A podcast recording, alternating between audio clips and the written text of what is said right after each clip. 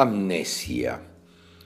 La amnesia es esa pérdida parcial o completa de la memoria, en muchos casos con incapacidad de recordar hechos que la memoria ya había retenido, que ya había registrado eh, totalmente. Pero...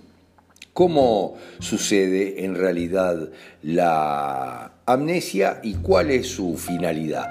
La finalidad es siempre la de protegernos de nuestros recuerdos, que pueden ser demasiado dolorosos para nosotros hasta el punto que pueden incapacitarnos para seguir adelante en la vida, para seguir sobreviviendo. Entonces es preferible tener una poderosa amnesia.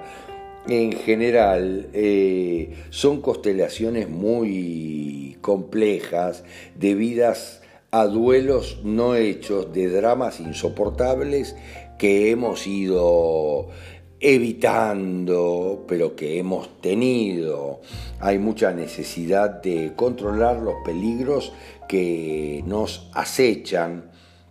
Hay pérdida de identidad, porque la memoria siempre está encargada de generar y gestionar nuestra identidad. Hay en muchos casos alejamiento voluntario de nuestra identidad, conflictos centrales que tienen que ver con la separación. Miren, es algo similar al Alzheimer.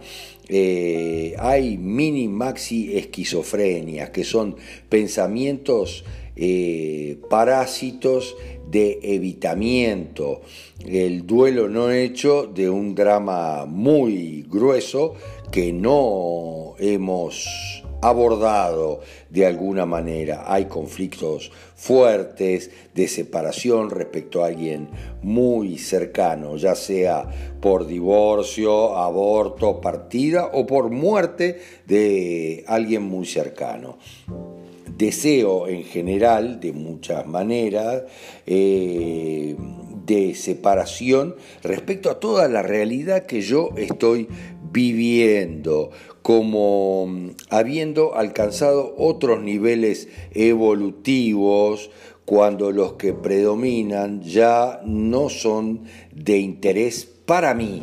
Yo no estoy interesado en esto, estoy en otro nivel evolutivo y me empiezo a olvidar de muchas cosas. La memoria obviamente nos permite reaprender, construir la identidad, como decíamos, y la pérdida de memoria es una pérdida de identidad en el fondo. Lo que yo estoy gestionando es mi propia identidad. Esto puede suceder porque la persona eh, considera que en parte los datos que estoy almacenando han perdido vigencia, ya no son importantes en la actualidad, entonces prefiero olvidármelos y tengo amnesia.